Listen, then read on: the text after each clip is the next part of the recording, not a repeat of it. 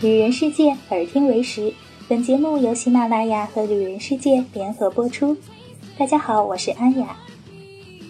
又到了一周新的开始，在这个清晨呢，安雅继续带你背包旅行。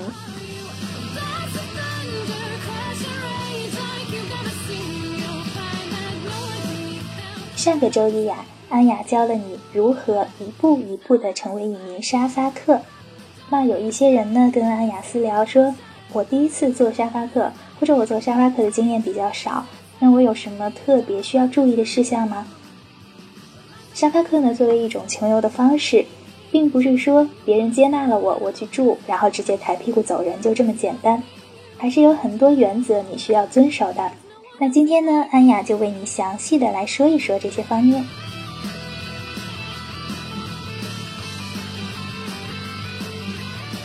首先，最基本的原则呢，就是不要轻易的跟你的沙发客主发生超过友情之外的感情，因为毕竟你是一个旅行者，会有离开的那一天。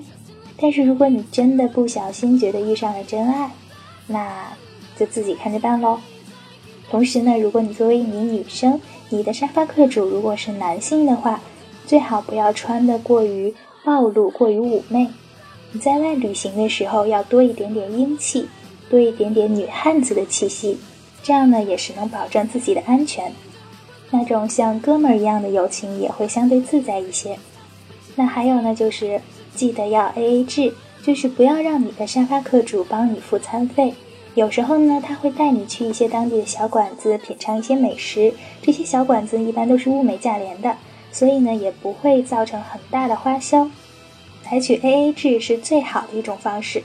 那如果你的沙发客主坚持为你付餐费呢，你可以在离开他之前做一点点小小的工作，比如说帮他打扫一下卫生，为他做一顿晚餐，或者呢请他到酒馆喝一杯酒，表示你的感谢。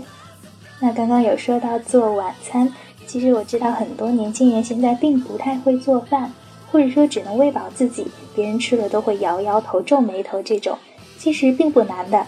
你可以事先呢准备一两道菜，因为你会当很多次的沙发客，每次面对的都是不同的人，所以呢就这一两道拿手菜，你就可以走遍全世界。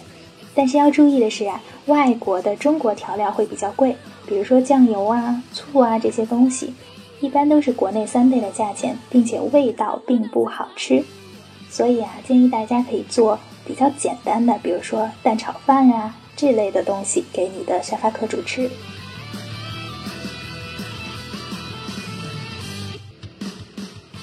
那如果你在住的中途当中呢，发现了你的沙发客主是那种手脚不太规矩的人，他有冒犯你的行为，那么你可以立刻拎包走开。那如果你入住的时候发现他家的环境也是那种脏乱差呀，不能忍受的，也可以适当的找理由离开。所以记得你一定要有一个 B 计划。你的 B 计划呢，就是如果你遇到我刚才说的这种情况，或者说你到一个城市临时联系不上沙发客主了，怎么办呢？你可以找当地的国际青年旅社住一下，到了第二天白天再想办法。那其实，在离开的时候呢，一般呢都会送给沙发客主一份非常非常小，但是饱含深情的礼物，比如说一张感谢卡、一个明信片，或者有中国特色的小小的书签。就不仅体现你对他的感谢，也更容易能得到他对你一个满意的评价。这样呢，更方便你下一次申请沙发客。同时，他们看到这些小礼物呢，也会非常的开心。礼物不需要很贵重，能表达你的心意就可以了。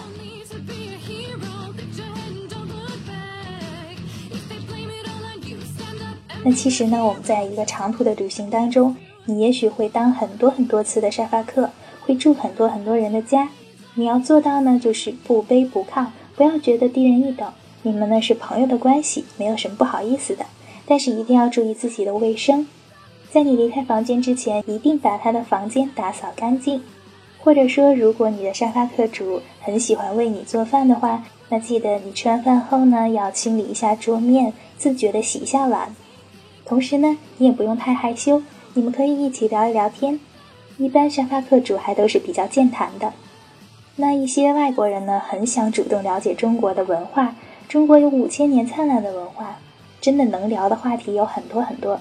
如果你并不了解的话，那你可以事先的先准备一下。其实被问的最多的问题呢，比如说中国的计划生育呀、中国的世界工厂啊等等，这些你都可以提前准备。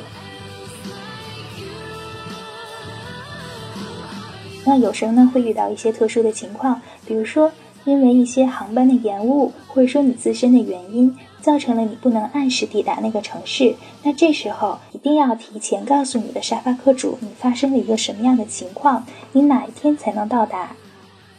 那还有呢，如果你并不是一个那么豪爽的人，你并不善于跟陌生人沟通交流，怎么办呢？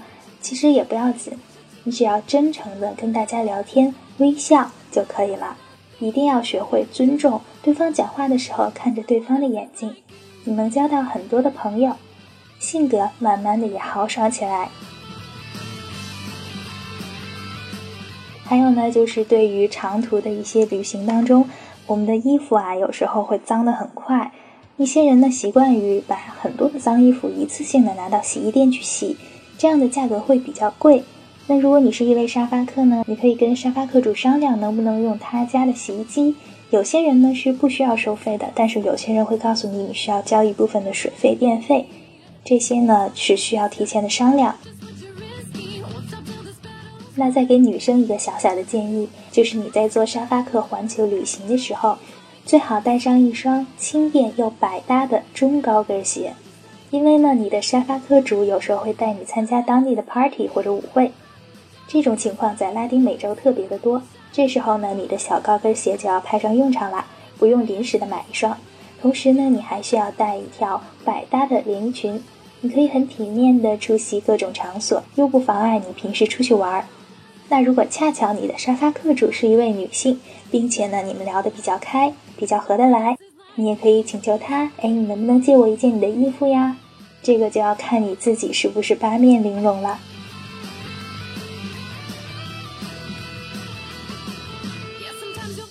那最后呢，也是最重要的，其实我们前几期节目也有提到过，就是一定要确定你的沙发客主是一个正人君子。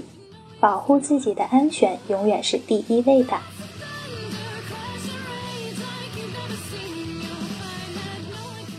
那以上信息呢，来源于公众号“女汉子艾拉环球狂奔”，你可以添加她的公众号，上面呢有更多实用有趣的信息等着你。同时，也欢迎你添加我们的公众号“旅人世界”，你也可以直接留言给我。